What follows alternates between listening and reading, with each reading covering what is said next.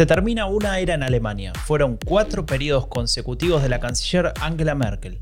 Es un final anunciado, planeado, programado, como muchas cosas en este país, pero también es un escenario inestable, polarizado, complejo, como otras cosas por aquí. Y sabes qué? Esta es una combinación genial, o al menos a Raúl Gil y a mí nos encanta porque nos permite hablar de una de las cosas que más nos divierte, la política. Y en este podcast vamos a hacer lo que hacemos desde hace casi una década con Raúl. Hablar, analizar, discutir sobre política alemana, pero en español. Yo soy Franco de Ledone y esto es el fin de la era Merkel.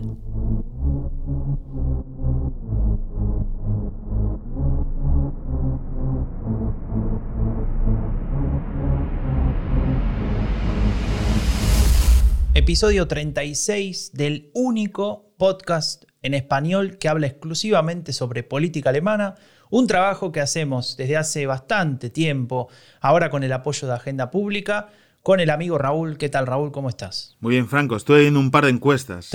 otra vez encuestas, Raúl. La gente se, se cansa, ¿eh? Ya, pero es que sacan todas las semanas encuestas. ¿Qué quieres que haga? Pues eh, bueno, hay encuestas. Y hay una muy graciosa de INSA. Bueno, todas las encuestas siguen dando a los verdes por encima. De hecho, Forza ya es la cuarta semana que les da bastante por encima, 27 puntos, ¿no? Sí, sí. Algunos los dio por debajo, ¿viste? INSA. eso, INSA, te iba a decir que INSA saca una encuesta que le da a la CEU por, arriba y empieza a hablar de que hay una nueva tendencia. O sea, una encuesta. No sé, no sé, quiero decir, yo estoy enfermo con las encuestas, pero amigos, no hay que esperar un poco. Y es verdad que estas dos semanas ha sido de todos contra los verdes, ¿eh? con también las polémicas que ha habido con Robert Palmer, que no sé por qué me suena a cantante de música o actor, pero bueno, el nombre. Y bueno, con esa polémica que hablábamos la semana pasada de que no hayan puesto el nombre de Alemania en su programa, etcétera. Pero bueno, ahí siguen, arriba las encuestas y siguen eh, los demás partidos con la misma estrategia de combatir el, el hipe ¿no? de los verdes en, las encuestas y en el debate público, hablando del hipe de los verdes en las encuestas y en el debate público. O sea, mal. Bien, bueno. Elefante, ¿no? elefante, clarísimo. Mm. Bueno, está bien. Escuchate, quería contar también que había visto otra cosa en esta semana, em, que Marcus Blume, eh, que es el, el, secretario general del partido de la CSU, dijo que él no estaría dispuesto a ser el compañero pequeño de coalición de los verdes. Es decir, que si los verdes ganasen eh, y convocasen a la CDU para armar un gobierno con ellos, la CSU no estaría disponible. ¿no? Me pregunto a dónde llevará esta presión, por qué se discute esto, qué quieren, qué quiere, cuál es el mensaje que quieren transmitir, ¿no? Bueno, el mensaje que quieren transmitir es que si los alemanes quieren la CDU el gobierno, tiene que ser que sea primer partido, ¿no? Pero bueno, a ellos, a la CSU, no le ha ido mal siendo Klein eh, pequeño socio de la CDU, ¿no? Sí, sí, sí, bueno, pero ellos se, se autoperciben como, como los, jefes de la Unión, pareciera, al menos por ahora. Vamos a ver qué pasa. Escucha, Raúl, te propongo entonces, ya que hicimos este breve repaso de, de las encuestas, de cómo está la situación, hacer hoy algo un poco diferente. Te propongo viajar a 1989. Escucha. Zuschauer, hier Meldungen der heute Redaktion. Kurze Zeit nach Bekanntgabe der Grenzöffnung durch die DDR hat in Berlin ein Ansturm auf die Grenzübergänge eingesetzt. Viele hundert Ostberliner kamen ohne Schwierigkeiten. Estamos escuchando al presentador de Heute, que es uno de los noticieros más importantes del sistema de medios de Alemania, y es el 10 de noviembre de 1989. El día anterior pasó algo muy importante en Alemania, ¿no, Raúl? Claro, se cayó el muro de Berlín y cambió todo en, el país, ¿no? Claro, cambió todo, cambió todo y, se podría hablar de miles de cosas, ¿no? De hecho, eh, hicimos hasta un podcast entero dedicado al tema con, con André Jerez, 13 episodios, eh, se llamaba La Transición Alemana y la verdad es que lo, hicimos también con la gente de Cosmo Estación Sur y la pasamos muy bien, hicimos un repaso muy, muy profundo, ¿no? Sobre eso, sobre esto que pasó, ¿no?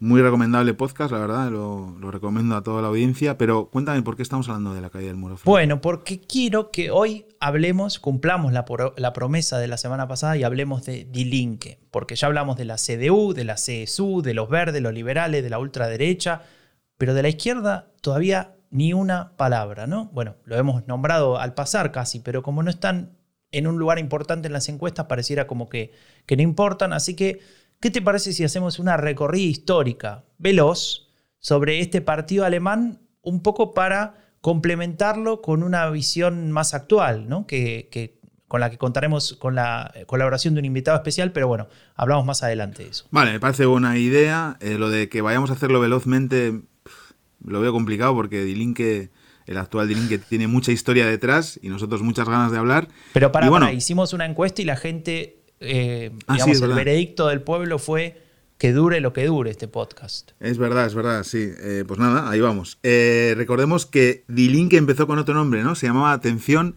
SED-PDS. SET PDS, que significa lo, no sé, lo dices tú, lo digo yo. Lo digo, lo digo, voy, mira. Sozialistische Einheitspartei Deutschlands und Partei des Demokratischen Sozialismus.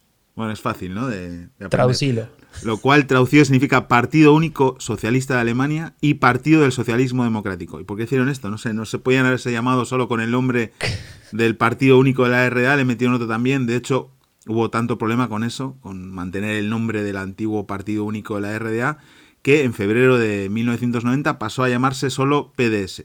En ese momento, Franco, se pasaron al, al, PDS más de 280.000 militantes y cuadros del antiguo SET, ¿no? Del Partido Único de la RDA, ¿no? O sea que, mm, el, el, SED, ¿no? Este partido único de la RDA, que era el hiper mega poderoso, desapareció en tres meses.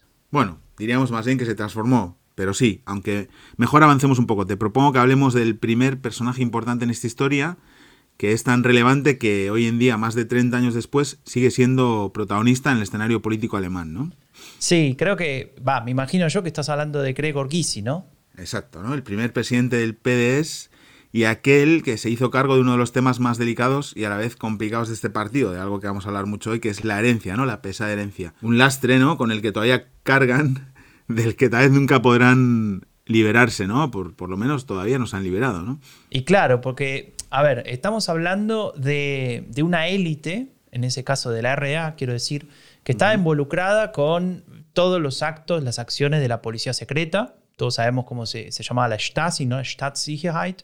Eh, también la construcción del muro, perseguir a los que pensaban diferente, a los críticos del régimen. Bueno, hay una cantidad de cosas que tampoco hace falta ahora enumerar, que son conocidas. Y acá podemos mencionar, me parece a mí, un primer elemento importante sobre este partido político para entender un poco cuál es la situación actual en la cabeza de muchos alemanes.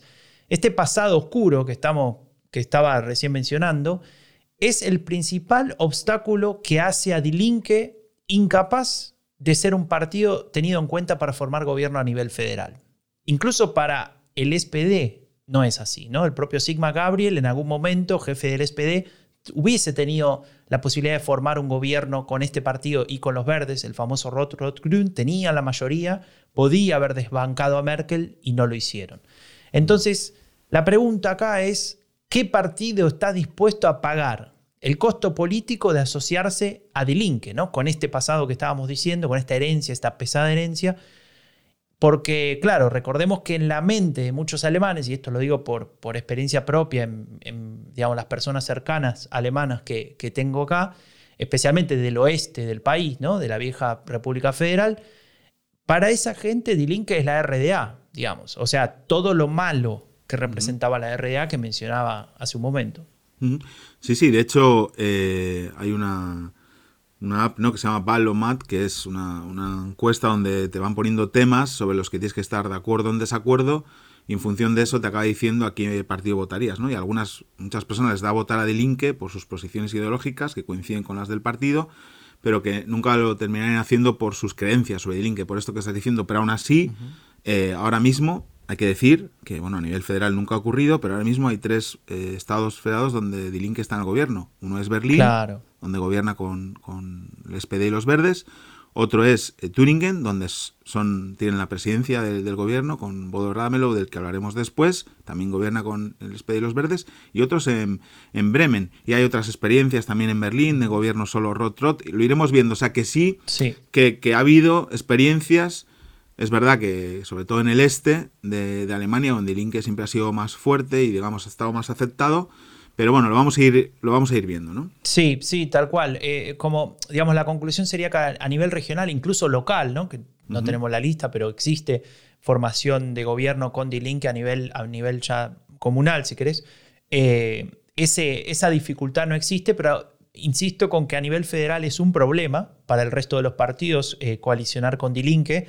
Es una discusión importante, además porque hay otros elementos. Digamos, ya mencionamos la, herencia, está claro eso, pero aparece, no sé, facciones radicales dentro del propio Dilinque que son visiones absolutamente incompatibles con la mayoría de los partidos eh, con respecto a política internacional, por ejemplo. Lo hemos hablado cuando hablábamos de, del caso de los verdes y si se podría dar un Rotrotgrün y nuestro invitado en su momento nos decía, ojo porque hay cuestiones que son insalvables, ¿no? Y lo dijo el otro día eh, Robert Habeck, eh, uno de los líderes del Partido Verde, diciendo, si ustedes no cambian la posición respecto de la OTAN, no hay forma de que lleguemos a un acuerdo, ¿no? Y bueno, a ver, vamos a. Esto me parece que queda claro, estas dificultades, pero vamos a, continuar con Gysi porque me parece que a través de este personaje podemos entender un poco el inicio de este, este partido después de la reunificación. Bueno, sabes que en, 1990, que son las primeras elecciones en Alemania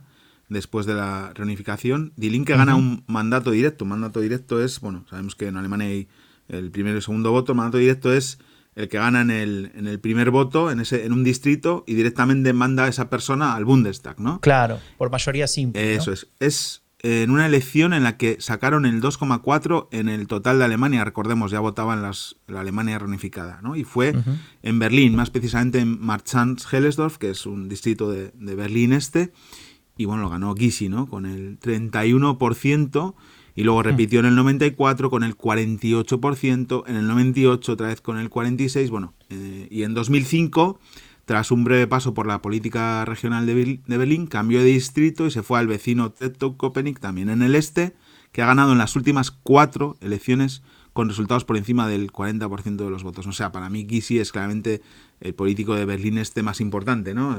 Eh, eh, mm. claro, eh, él era el presidente... Es una máquina de ganar elecciones. es, tremendo, es tremendo. Era el, el, presidente del PDS y fue elegido justo un mes después de la caída del muro, pero también era un político muy relevante para un público objetivo muy concreto, ¿no? hay una historia que, no, que, que, se conoce, aunque no mucho en Alemania, que es el 4 de noviembre del 89 cinco días antes de que caiga el muro, algo em, encabezó Gysi un acto con medio millón de personas en Alexanderplatz, ¿no? en la plaza mítica mm. del este de la ciudad, del lado comunista. Esa fue la primera manifestación no organizada por el Estado en la historia de la RDA. Bueno, es justo decir que fue autorizada también por el Estado porque no había nada de, subversivo, digamos, protestaban contra la violencia, por más derechos, libertad de prensa, de expresión, reunión.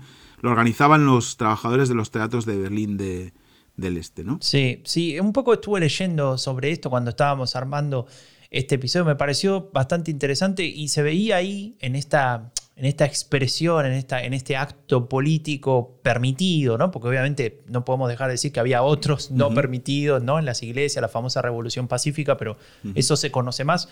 Me pareció interesante eh, este punto o este acto, porque ahí también se veía que el que el clima de cambio de época era amplio, o sea, no tenía solamente que ver con esta resistencia que decía antes de la revolución pacífica, sino también con otros sectores tal vez que no, no se sentían tan, tan mal como podía ser el propio Grego Gysi, que era parte ¿no? del SD, eh, pero que lideraba este acto un poco tal vez como, como hacen los políticos eh, que pueden ver un poco más allá de, de su tiempo, ¿no? Y, decir, bueno, me parece que por acá va la tendencia y sin, em, sin saber que se iba a abrir el muro, tal vez había algún tipo de tendencia, pero sin saber que efectivamente cinco días después iba a abrir el muro, este señor lidera esto, pide una nueva ley electoral.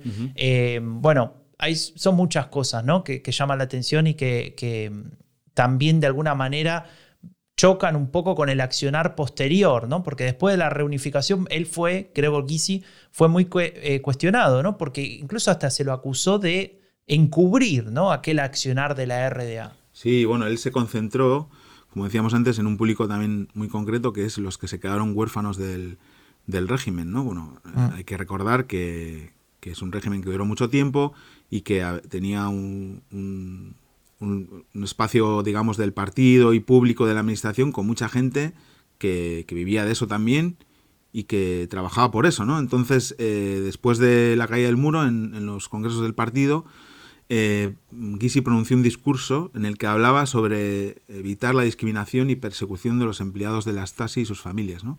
Él dijo una frase que quedó para la historia que es nuestro partido también se ocupa de los intereses de los ciudadanos en uniforme. ¿no? Y bueno, tal vez eso explique un apoyo tan grande para Gysi. De hecho, fue elegido presidente del partido, como dije antes, con el 95%.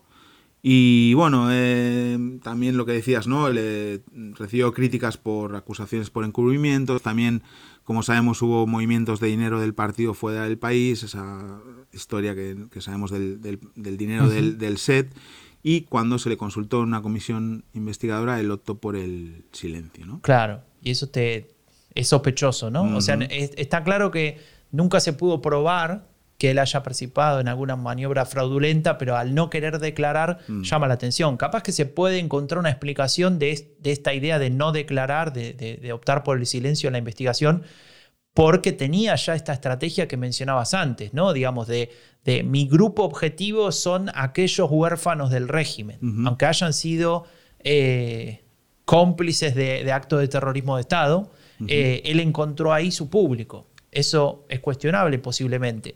Ahora es fue su estrategia y posiblemente eso sea em, a ver, al menos uno de los factores explicativos de por qué es una máquina de ganar elecciones directas en, su, en, su, en su, distrito en el este del país. ¿no? y, una cosa que me gustaría mencionar también, eh, por esta y por otras razones, tanto él como otros líderes de Dilinque, diputados federales, ya con eh, digamos, la condición de haber sido elegido diputado federal, eh, fueron vigilados Em, hasta el 2014 por el, em, el, organismo, la Oficina Federal de, Protección de la Ley Fundamental o de la Constitución, ¿no?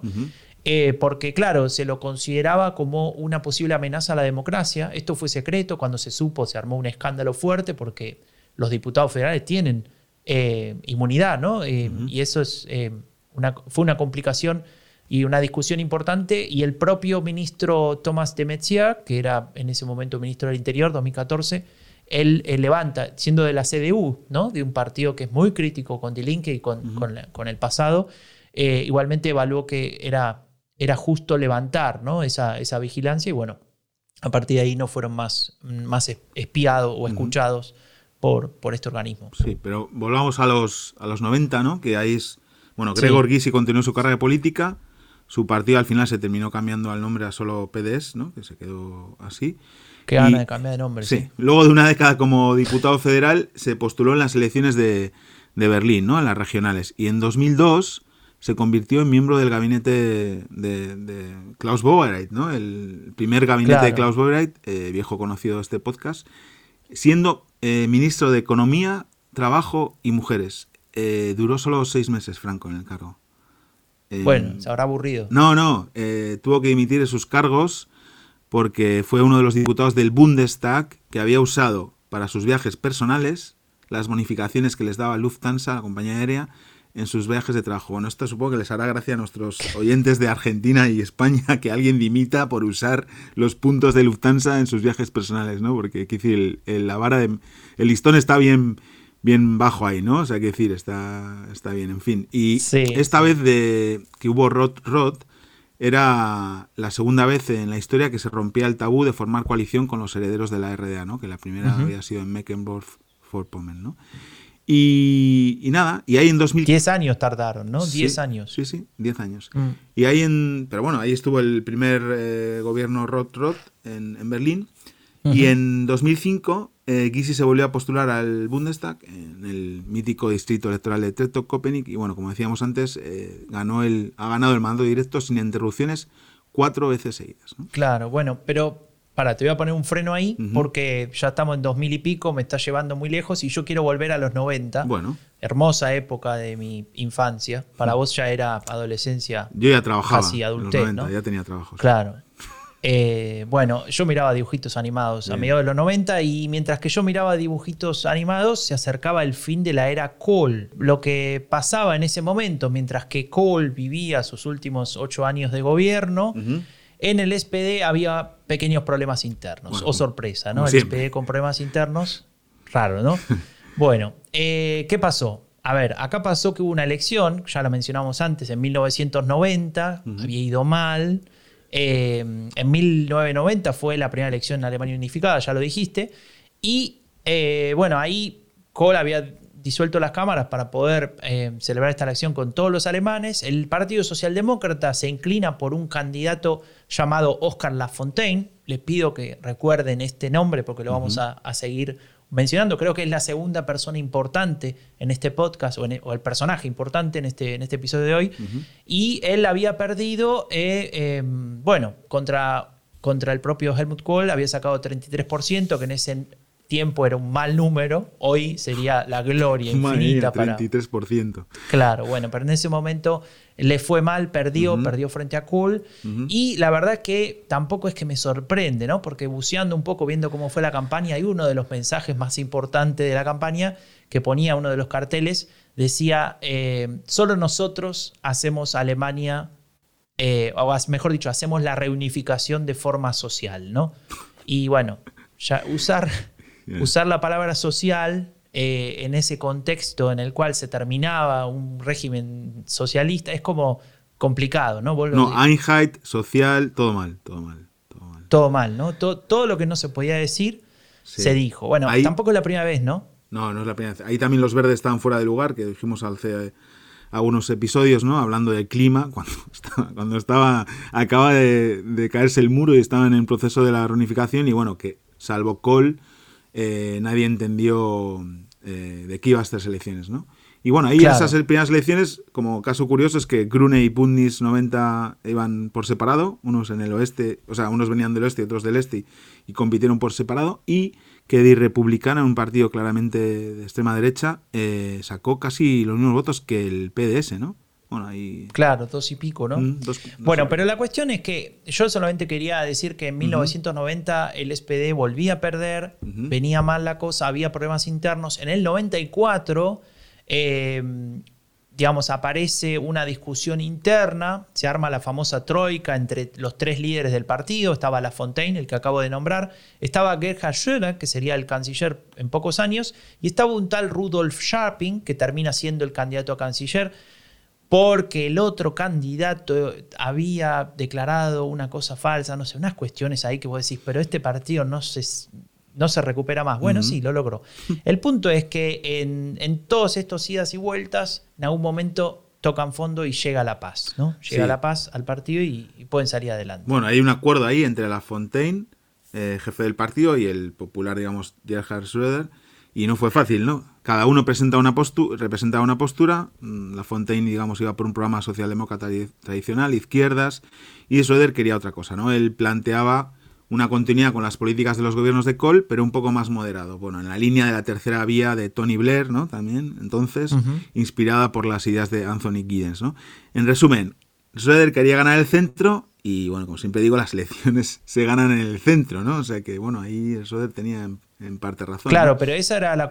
O sea, ahí me marcaste las dos posturas. Uno quería socialdemócrata de izquierda, si querés, el otro quería continuidad, centro, etcétera. ¿Cómo se resuelve esto? Bueno, esa es la parte más divertida, ¿no? Para ganar votos en todos los electorados posibles, construyen de cara a las elecciones del 98 la alianza que ponía a Gerard Schroeder, el moderado, como candidato a canciller, y a Oscar Lafontaine, el izquierdista, como ministro de Finanzas, que como sabemos es el puesto clave ¿no? en un gobierno federal. ¿no? Así mantenían el voto al SPD, por el que ahora tenían competencia con la aparición del PDS, y le robaban votos a la CDU desgastada después de 16 años en el poder. ¿no? Y lo más divertido de esto es que arreglaron estar a la par. ¿no? A la, estar a la par, o sea, la Fontaine y Schroeder, a la, ¿qué significa? Sí, que iban a decidir juntos, que iban a decidir todo juntos. o sea, el, claro, y Oscar se lo creyó, ¿no? El amigo. Sí, bueno, lo quiso creer y así le fue, ¿no? Y la cuestión es que el SPD gana, arma la coalición con los verdes y entonces llega el baile. Claro, porque muchos se preguntarán para qué hablamos del SPD si dijimos que hoy íbamos a hablar de sí. ¿no? Bueno, es que ya llegamos ahí porque nos falta el plot, el, no, cualquier cosa, el plot twist. El plot twist, como se dice ahora en todo lo que saben de series, etcétera. Un cambio inesperado, una situación que, que nadie podía imaginarse fueron, te voy a decir un número, 142 días. Apenas 142 días fue el tiempo en el que Oscar Lafontaine fue el ministro de Finanzas. Pasó algo parecido con Gysi, ¿no? Es como que no dura mucho. No, Gysi fue menos. Fue, sí, no, Gysi parecido también, seis, meses, sí, por ahí. Bueno, la cuestión es que Oscar, Lafontaine parece que que tuvo que abandonar el barco rapidito. Sí, y hubo muchas idas y vueltas entre ambos, anunciaban cosas que luego el otro modificaba, también se complicó, complicó todo cuando La Fontaine quiso plantear controles en el mercado financiero. Uh, controlar el mercado financiero, La Fontaine. Exacto. Dios, qué izquierdista, ¿eh? Y se complicó todo tanto que uh sacó la carta de, bueno, si no les gusta me voy, viste que muchas veces amenazamos con eso, ¿no? De, sí que estás esperando que te digas no, quédate. Si te llegan a decir que sí, bueno. La cuestión es que, volviendo al relato, eh, Gerhard canciller, dijo, bueno, es el hoyo, punto. Elijan. De hecho, toda esta discusión fue una reunión de gabinete donde se gritaron, se dijeron cosas así, elogios, ¿no? Elogios, fuertes elogios. Eh, amenazó con renunciar. Todo esto se conoció en el Bill Zeitung, o sea, alguien lo filtró. Claro. Eh, o sea, en la, época todavía donde no existían las redes sociales y, pasaban igualmente estas cosas. Y lo más divertido es que después de que se quejaran los verdes y qué sé yo, nadie desmintió que haya pasado esto, con lo cual eh, la filtrada fue adrede, obviamente. Eh, y el resultado de todo esto es que el amigo Oscar Lafontaine, que venimos, eh, digamos, teniendo acá como protagonista de, esta parte de, la historia, se termina yendo, pega un portazo y lo que hace es eh, irse para el lugar de las críticas al, al gobierno del que él mismo pertenecía. Al régimen, de Iba a decir régimen, Estoy muy compenetrado con el guion. Entonces, eh, duró 142 días La Fontaine como ministro y empezó una nueva etapa. Sí, la etapa de convertirse en el enemigo del canciller, ¿no? Directamente, o sea, con Kosovo, con la política social, con los valores socialdemócratas, es, eso hacía todo mal tan mal que La Fontaine eh, creó su propio partido en 2005 para justamente competir en las elecciones de ese año, que son las que Söder perdería frente, frente a Merkel, ¿no? Claro, ese partido es muy importante, aunque nadie se acuerde ya de él, pero es muy importante, se llamó Die Wahl Alternative, atención con ese nombre, Die Wahl Alternative Arbeit und Soziale Gerechtigkeit, es decir, alternativa electoral por el trabajo y la justicia social. Y básicamente el tema o sea, como todo partido flash party, ¿no? Que nace por un issue concreto, era eh, la crítica a la cuestión económica. Agenda 2010, que después, no sé, podemos explicar un poco de qué se trata, y el Hartz IV, ¿no? Las dos cosas son cosas, tal vez para el que por primera vez lo escucha es raro, pero en Alemania es clave para entender una época de, la, de, la, política contemporánea de este país. Bueno, pues aprovechamos y lo repaso rápido, ¿no? La archiconocida y nombrada Agenda 2010 es básicamente un conjunto de reformas aprobadas por el gobierno rojiverde del canciller Schröder que para algunos fue la clave para sanar al enfermo alemán, la economía alemana que entonces estaba muy mal, y para otros la gran traición del SPD a sus votantes tradicionales, ¿no? La clase trabajadora, digamos, o las personas más humildes. Podríamos decir que, que también puede ser la opción de las dos cosas, ¿no? No sé. Sí, bueno, puede ser las dos. Con ella se institucionalizó la precariedad a través de los mini-jobs y mini-jobs y todo este lío, y se optó también por relegar a una parte de la sociedad alemana a la dependencia de la ayuda social conocida como Hartz IV. ¿no? Una ayuda que es una tabla de salvación para que tiene dificultades, pero que desde el punto de vista económico, en mi opinión, y social, es todo menos eficiente. ¿no? De hecho, y psicológico. y psicológico también. De hecho, los verdes plantean, es este, bueno, es un proceso de estigmatización también personal. ¿no?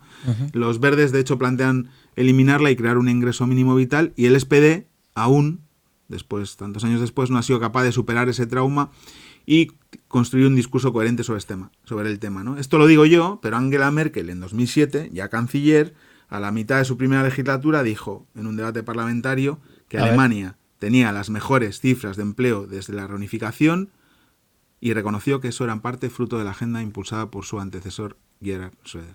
Claro, ese es, e, ese es el gran dilema de la socialdemocracia. ¿no? De hecho, tendríamos que hacer un episodio hablando solo de esto, porque ahí tienen como una especie de problema de identidad. Quieren reconocer que fueron los artífices de la Agenda 2010 con sus beneficios, si querés, por ejemplo, esto que acaba de leer sobre, sobre Angela Merkel en 2007, pero al mismo tiempo rechazan las consecuencias negativas hacia lo que sería su sujeto político, ¿no? El objeto de su discurso, de alguna manera el, trabajador, el vulnerable, etc. Entonces ahí como que hay una especie de situación de, de, borderline, ¿no? De que querés ser las dos cosas y no podés, ¿no? Como partido político, digo. Mm. Y creo que ahí se explica bastante el desastre que, a partir de ahí empieza a ser la socialdemocracia que pierde la mitad de los votos, o sea, en términos absolutos, eh, millones de votos menos. Un problema de identidad sin resolver Y no parece que en esta campaña tampoco lo vayan a resolver, ¿no? Pero bueno, si quieres volvemos a. Sí, no nos metamos ahora en la campaña ahora, que tenemos bastante para decir. Eh, Olaf Scholz sacó un spot que tenemos que en algún momento hablar de eso, pero bueno, no nos vayamos por ahí. Volvamos a, esta historia que me parece eh, súper interesante. Estábamos entonces eh, con La Fontaine fundando su partido, que en ese año, 2005, que fue el año en el que efectivamente Gerhard pierde, se genera una alianza muy importante, muy importante para entender efectivamente la base de Tilinque como partido político que conocemos hoy, y es la alianza entre La Fontaine y el partido PDS, que no sé si se acuerdan, lideraba el amigo Gregor Kisi. Es decir, Kisi y La Fontaine se unen para formar una nueva alianza llamada, bueno, lo voy a decir muy rápido, eh, Val Alternative für Arbeit und, Gerechtigkeit und so weiter und so fort, Linkspartei PDS. Eso sería, digamos, todo el nombre de esta alianza. Y no les cabían los candidatos en la papeleta con ese nombre. Lo importante, ¿sabes qué es? Que lograron su objetivo, el de La Fontaine.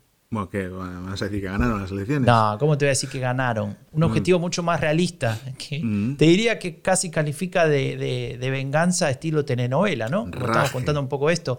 Emocional. Le arruinaron la elección a Gerhard Schröder. ¿Por qué?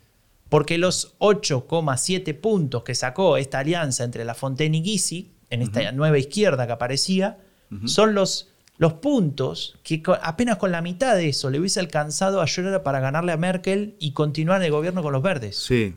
Era muy fácil. Sí, ahí es como esta alianza de izquierdas, ¿no? Termina convirtiéndose en el puntapié inicial para la era Merkel, ¿no? A la que ahora estamos poniendo fin, ¿no? Ironías del, del destino. Pero bueno, para retomar el hilo, y abandonar definitivamente la socialdemocracia, como han hecho muchos votantes alemanes, te, diré que en el año 2007 ¿no? nace oficialmente Die Linke, la traducción es fácil, la izquierda, ¿no? así como la conocemos, ¿no? una fusión entre ese partido de nombre larguísimo. No lo vas a decir. No lo voy a decir. Basque. Basque. Y el PDS, ¿no? La verdad es que empiezan bastante bien. Se notaba una necesidad de votantes de izquierdas de castigar al, al SPD. En Bremen, que es una ciudad puerto, pues 8,4. En Hamburg, 6,4. En Niedersachsen, 7,1. Eh, incluso en, en, Hessen, ¿no? Con 5,1. Conservadora Hessen. Sí, ahí proponen tolerar un gobierno del SPD, es decir, abstenerse para que gobierne el SPD con los verdes, creo que era, lo que hubiese sido un terremoto político, ya que todavía no se había roto aquel tabú de ver a los poscomunistas, ¿no? O parte de ellos habilitando un gobierno y menos en, el oeste, ¿no? Que era donde, donde estábamos hablando ahí. Mm. Claro, claro, totalmente. Imagínate lo que hubiese sido eso, ¿no? bueno, mm. pero ese, ese intento no funcionó. Eh, lideraba en ese momento el SPD Ypsilanti, una, una, una eh, figura política muy importante de la socialdemocracia que después termina en el olvido, como pasa con muchos que en el SPD. Pero igualmente ahí eh, es importante decir que no se corta la racha de Linke, sino que fue el puntapié inicial, porque después llegan las elecciones regionales del este, ¿no? Estamos hablando de, principios de los años 2000, ¿no? Después de 2005, ¿no? Entonces ahí llegan una serie de elecciones regionales que se dan casi todas, eh, creo que en cuatro de las cinco regiones de la ex RDA, en 2009, todas juntas el mismo año, y sacan en todas arriba del 20%, ¿no? Son números que, con la excepción de Thüringen, que después vamos a hablar un poquito de eso, nunca más lograron conseguir. ¿eh? Fue como el, el, punto más alto de Dilinque eh, histórico, ¿no? En ese momento. Sí, ¿no? y ahí es eh, con el ánimo bien arriba, es que en el 2009 se presentan a las federales y logran su mejor resultado histórico, 11,9, casi 12 puntos, ¿no? Ahí la contracara es un SPD desangrado con el peor resultado de su historia, el 23%. Luego había otro peor, pero bueno, eso es otra. Sí, dijimos que no hablábamos más de. Sí, perdón, perdón, Mirando los datos de, aquel año, eh, las encuestas de, marcaban que el 60% del voto de Linke era por decepción con otros partidos, digamos, y solo el 39% por convicción, ¿no? Lo cual marca bastante el perfil de como partido protesta que comienza también a cristalizarse en todos los discursos y expresiones de, sus líderes, ¿no?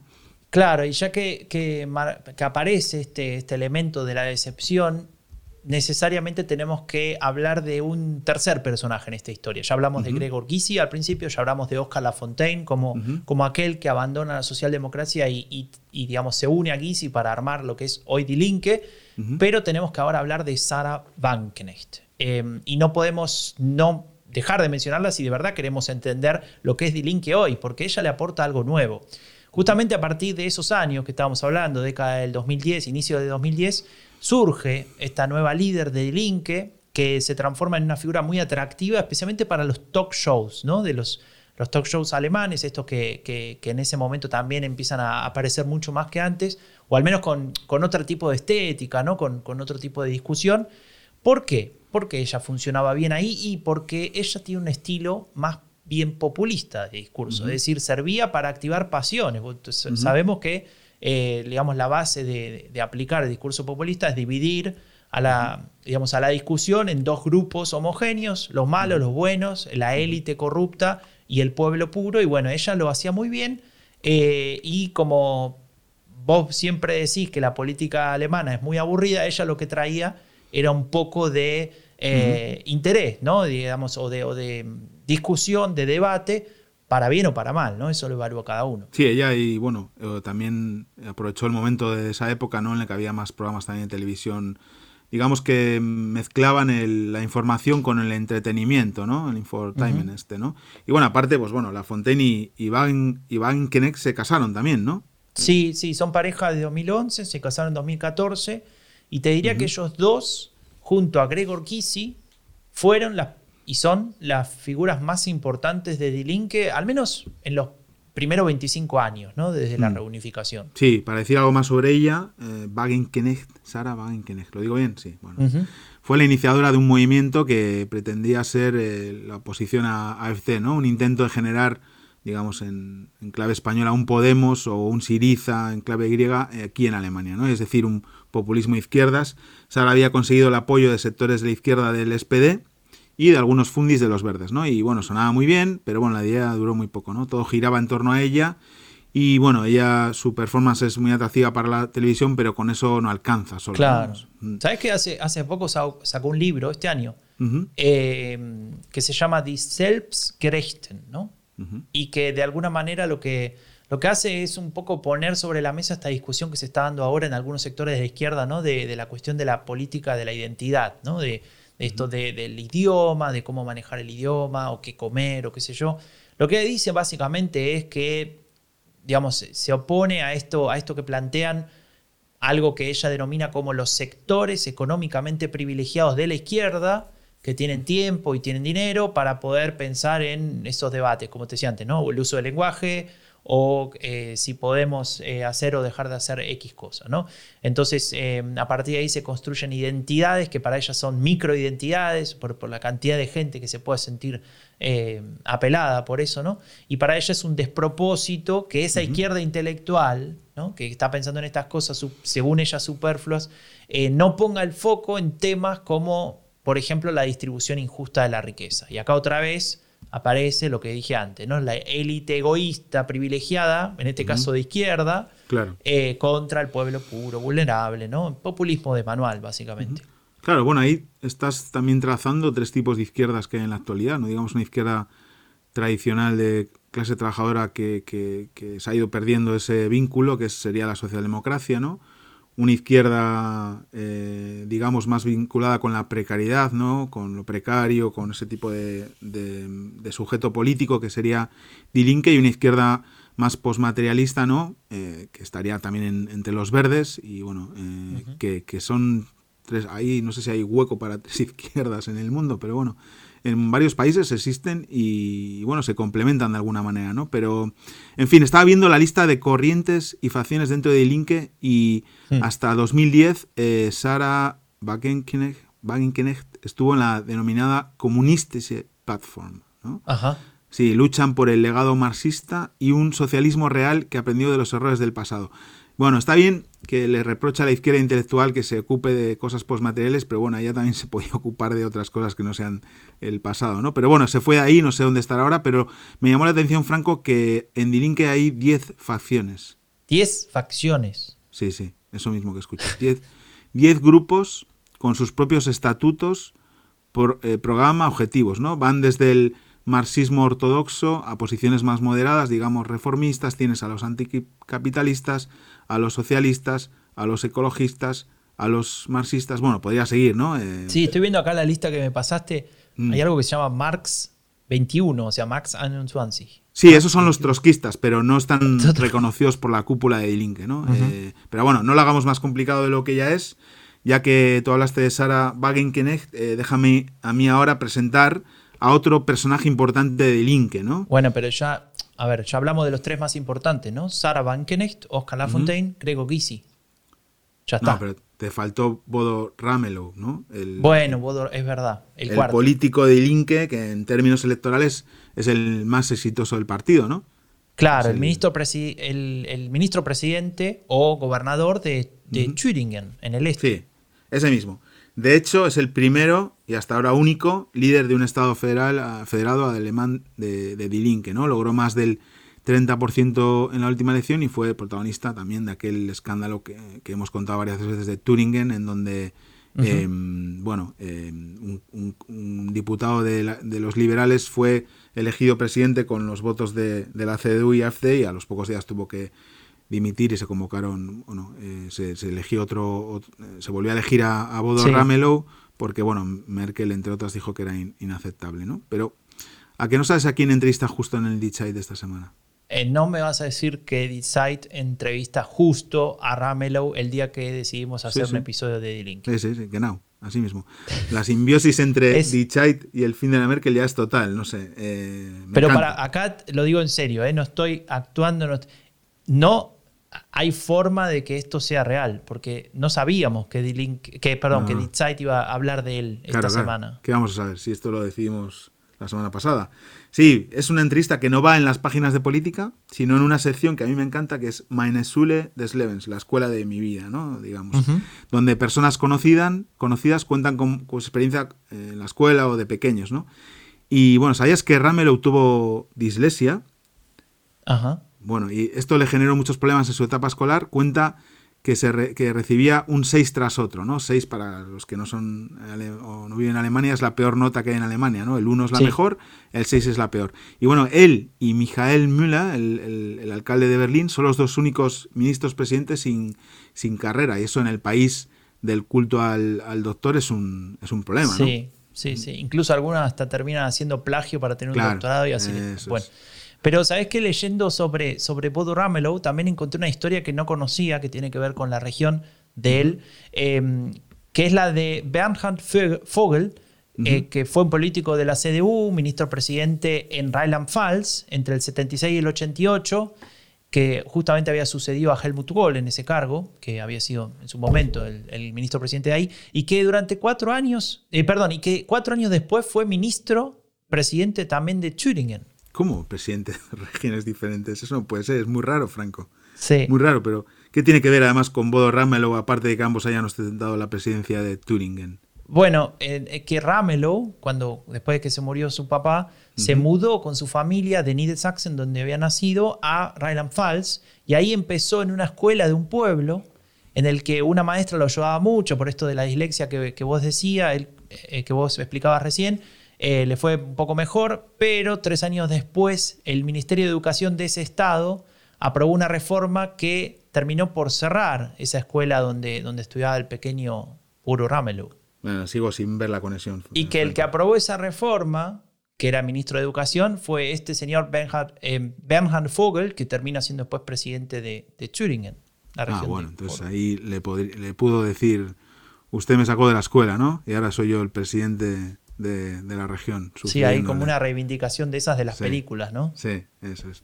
Bueno, el caso es que Ramelow comenzó a trabajar en el Karstadt, que es un centro comercial muy querido por los alemanes, y terminó haciendo carrera como sindicalista, ¿no? Ahí aprendió técnicas de negociación que le llevaron a representar al PDS en las negociaciones con el partido de La Fontaine en en 2005, ¿no? Fue el que lideró las, las negociaciones, ¿no? Sí, sí. De hecho, también él, bueno, como decíamos antes, también incluso estuvo vigilado por el Verfassungsschutz, que es esta Oficina Federal de Protección de la Constitución, porque habría tenido contactos en los 80 con el Partido Comunista Alemán, ¿no? El KDP que estaba prohibido, o que está prohibido. Me van, a, perdonar los señores del Verfassungsschutz, pero de tanto observar a tanta gente, al final acaban por no observar a nadie, ¿no? Porque, bueno, es como... Una vez vi a uno del Partido Comunista por la calle, me tienen que observar. Claro, bueno. No mm. sé, es interesante em, una, de, una de las declaraciones más famosas de, de Ramelow, ¿no? Por ejemplo, eh, hay una discusión en Alemania muy fuerte de quién define o no a la RDA como un Estado de Derecho, ¿no? Eh, entonces, a partir de ahí se puede de alguna manera establecer dónde está parado tal partido, ¿no? Si, si, de alguna manera está por, por fuera de lo que sería lo, lo democrático, ¿no? Y, claro, hay mucha gente de Linke que no, no define a la RDA como un Estado que no fue de derecho en su momento, ¿no?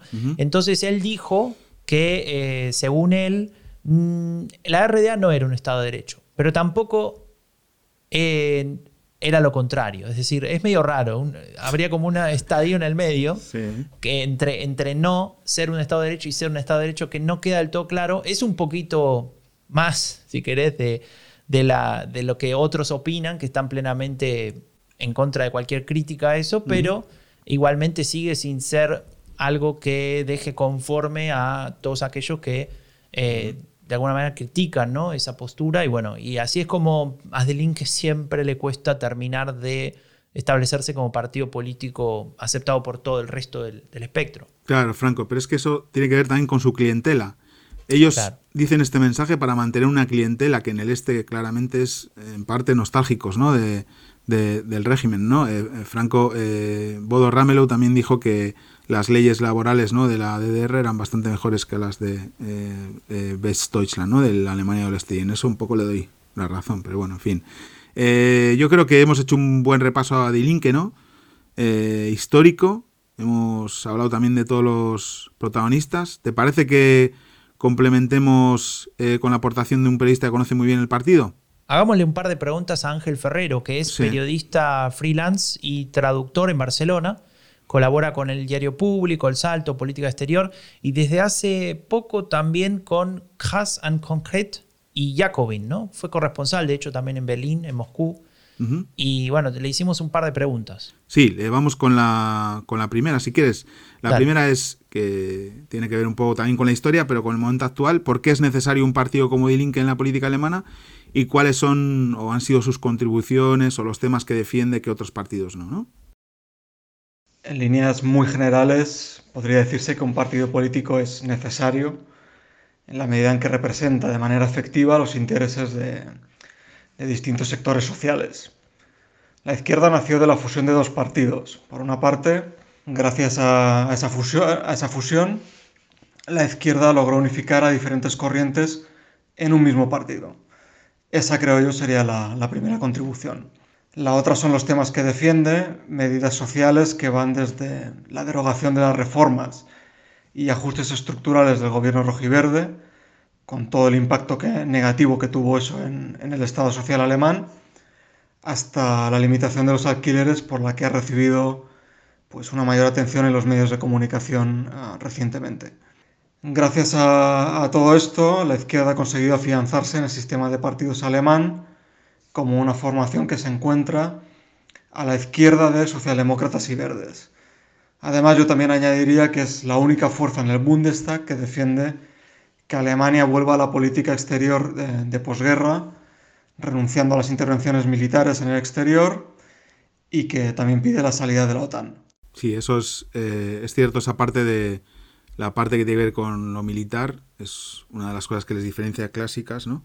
Y yo pensaba, ¿no? Es un, un partido que habla de luchar contra la precariedad, acabar con la precariedad en el mundo laboral, eh, bajar los alquileres, eh, digamos, un partido que opta por no intervenir en, guerras, por una vía más pacifista a nivel diplomático, pero sin embargo sigue teniendo muchos problemas para penetrar en, más electorados del que, del que históricamente tiene, ¿no? Sobre todo en el oeste. En el este sí que tiene una eh, penetración grande, pero en el oeste todavía queda, ¿no? Y, y, bueno, esto tiene que ver también con lo que decía, esos los temas que defiende con con una pregunta de actualidad que le hacemos, ¿no? La posibilidad de, formar una coalición de, izquierdas a nivel federal tras las elecciones de, septiembre. A ver qué nos dice Ángel. Hay motivos ideológicos y luego hay motivos políticos. El motivo ideológico es el pasado de la izquierda, o más exactamente del, Partido del Socialismo Democrático, y todos los vínculos personales que tenían sus miembros con la República Democrática Alemana.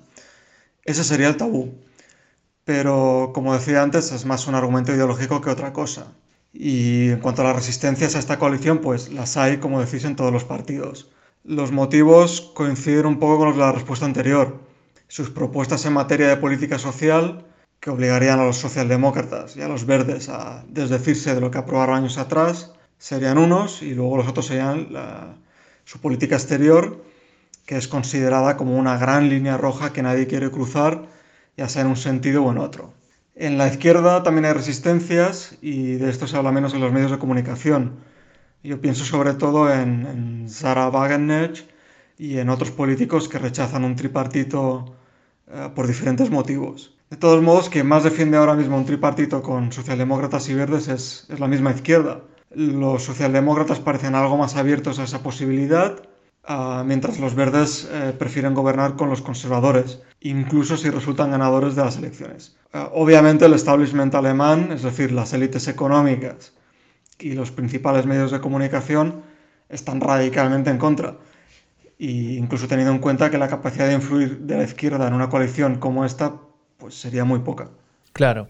Eh, ahí es interesante lo que, lo que cuenta porque así como como decíamos antes, que Boru Ramelow dice lo que dice sobre la RDA para mantener a su clientela o a su, a su electorado, ¿no?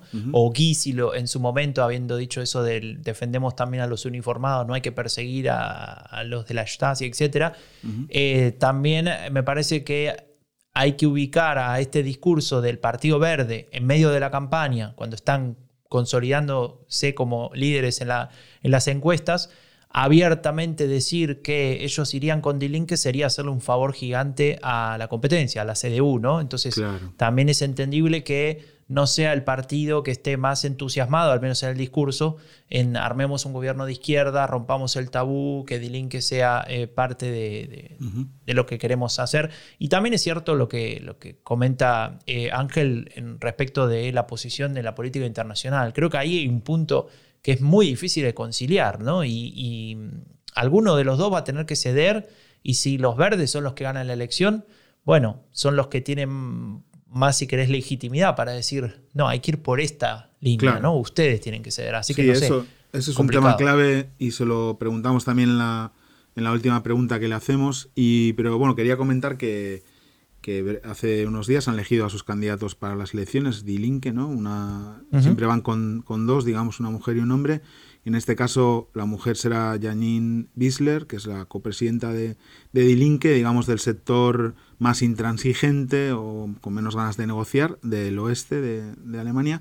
Y el otro candidato será un viejo conocido, Dietmar Bartz, que es el, presidente de la fracción, ¿no? Bueno, con ellos dos irán a las a las elecciones y esto que decía Ángel, que me parece muy interesante, la, al final tiene que ver con la parte más social, ¿no? El, el, exigirle al SPD, sobre todo porque Di Grune ni siquiera pesa sobre ellos, que renuncia ¿no? a todo aquello de la Agenda 2010 y el Hard FIA y todo esto, y la parte de, internacional en la que yo creo que ahí van a poner más problemas los verdes, ¿no? Pero bueno, se lo hemos preguntado a, Ángel Ferrero, que es un poco el tema de la, de la condición sobre el tema de la OTAN, que sea algún sector de Dilinque dispuesto a cambiar de opinión al respecto y también sobre si Dilinque puede poner alguna condición ¿no? para, para que hubiera ese posible pacto que parece muy lejos de, ser. ¿no? Sobre, sobre esta misma cuestión hubo meses atrás un, un debate muy acalorado en la izquierda.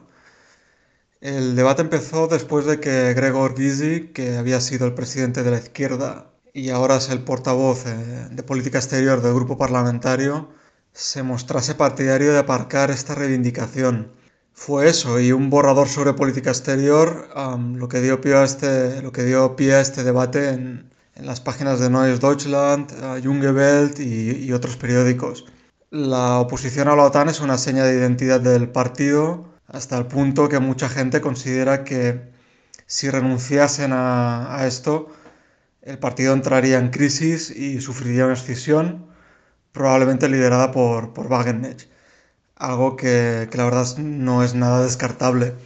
Luego hay quien acusa a la izquierda de falta de pragmatismo por no dejar eh, momentáneamente de lado esta cuestión y entrar en un gobierno tripartito que permita aprobar medidas sociales que en verdad son muy necesarias en Alemania, con el impacto que además tendría todo esto en Europa.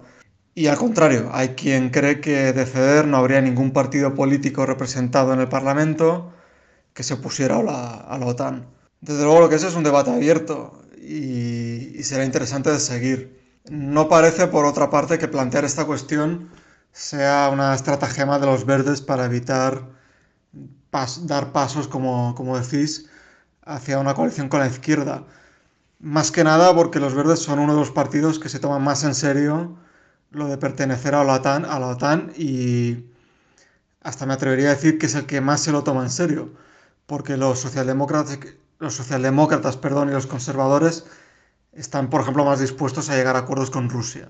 En cuanto a la capacidad de la izquierda para poner condiciones, eso siempre dependerá de los resultados que obtenga las elecciones y de las negociaciones posteriores para formar gobierno. Y ahora mismo la verdad es que las encuestas no dan muy buenos resultados a la izquierda.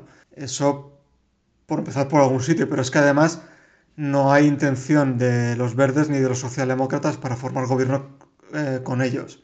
Y además, si tuvieran esa intención, la izquierda sería el partido con menos fuerza ahora mismo para, poner condiciones. Y tampoco cuenta con el apoyo claro de la calle. Esto es, de los sindicatos y de, y de los movimientos sociales. Así que no, no veo, no veo que la izquierda tenga ahora mismo la capacidad de poner condiciones en unas hipotéticas negociaciones de coalición. Mm, interesante. es claro, eh, Ángel, ¿no? Sí, clarísimo. Esta parte que dice, ¿no? De, hay gente que apuesta por ser más pragmática, es decir, eh, ponemos por delante el debate sobre la OTAN de la necesidad de entrar al gobierno y hacer políticas sociales y revertir la precariedad en el mercado laboral en Alemania y bajar los alquileres, etcétera. O sea, eso también es un poco política de los que se la pueden permitir, ¿no? Que dice la eh, Sara claro. ¿No? Em, entonces, quiero decir, eh, ese dilema lo tienen que resolver, ¿no? Y... Yo te voy a preguntar algo que vos siempre preguntás cuando hablamos de otros partidos eh, y, se tocan estos temas, entre comillas, que le importan a la gente, ¿no? El tipo que gana una miseria o que tiene Hatzfia o no sé dónde está en, perdido ahí en algún pueblo, eh, sabe que es la OTAN y le importa si, si los si Dilinque, entre comillas, traiciona sus principios de, de no estar en la OTAN o de que Alemania no, esté en la OTAN, no sé, es raro eso también. Le da igual completamente la OTAN, yo creo que este es un debate de dirigentes, no es un debate de, votantes ni de, ni de ciudadanos, ¿no? Y ese es un problema que tienen a veces los partidos, que, debaten sobre lo que les interesa a, los dirigentes. Y obviamente em, los votantes de Dilinque, otra cosa es que internamente en el partido pudiera haber una escisión por este tema, porque no se pongan de acuerdo, pero a los votantes de Dilinque eh, si les dicen, mira, que vamos a entrar al gobierno con este programa, vamos a, resolver este tema, este problema, etcétera, y lo de la OTAN lo vamos a dejar por el momento aparcado. Obviamente estarían a favor, o sea, yo estoy seguro. Incluso si se hace una asamblea de militantes también, yo creo. Pero bueno. Tal vez tiene miedo de perder ese voto del descontento, ¿no? Digo, de, dejar de ser la, el partido que aglutine el voto de aquel que no quiere al, supuesto establishment. Pues ya no sé ni siquiera si son eso, eh, Franco, muy bien, mm. porque la verdad es que em, habría que estudiar bien en cómo es ahora el electorado de, de Dilinque, pero bueno, en, general eh, es un partido que no ha cambiado mucho, a pesar de que ha cambiado mucho de nombre, que digamos tiene una imagen un poco del, del pasado, mientras que otros partidos se han modernizado de alguna manera, ¿no? Tanto en la imagen como en los como en los mensajes. Está muy anclado también en, su fortaleza en el este, por lo tanto el ligazón con la RDA sigue mm, presente, ¿no? Y, les penaliza y desde luego son incapaces, digamos, de,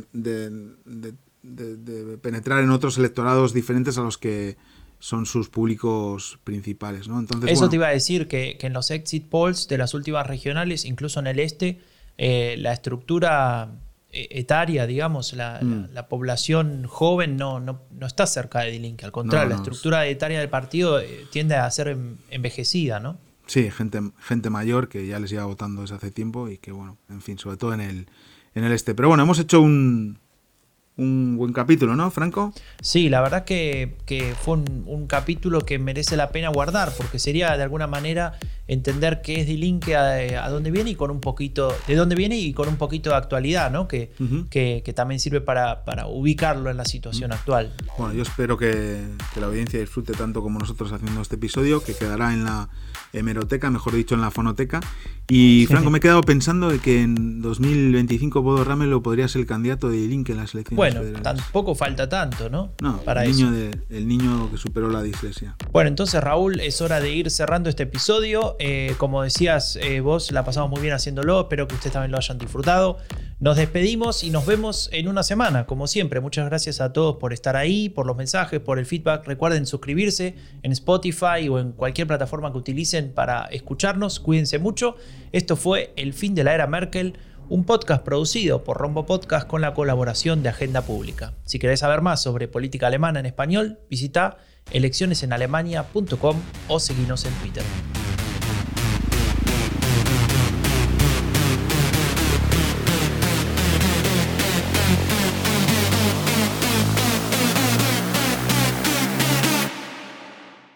Raúl. Dime, Franco. ¿Vamos a volver a hablar de Merkel en el podcast que se llama El fin de la era Merkel alguna vez? Sí, es verdad. Y te gustaría, igual podríamos hablar de Merkel y Latinoamérica, ¿no? Eh, puede estar bien el tema. Bueno, dale, vamos, vamos a intentarlo. Venga. Chao, Raúl.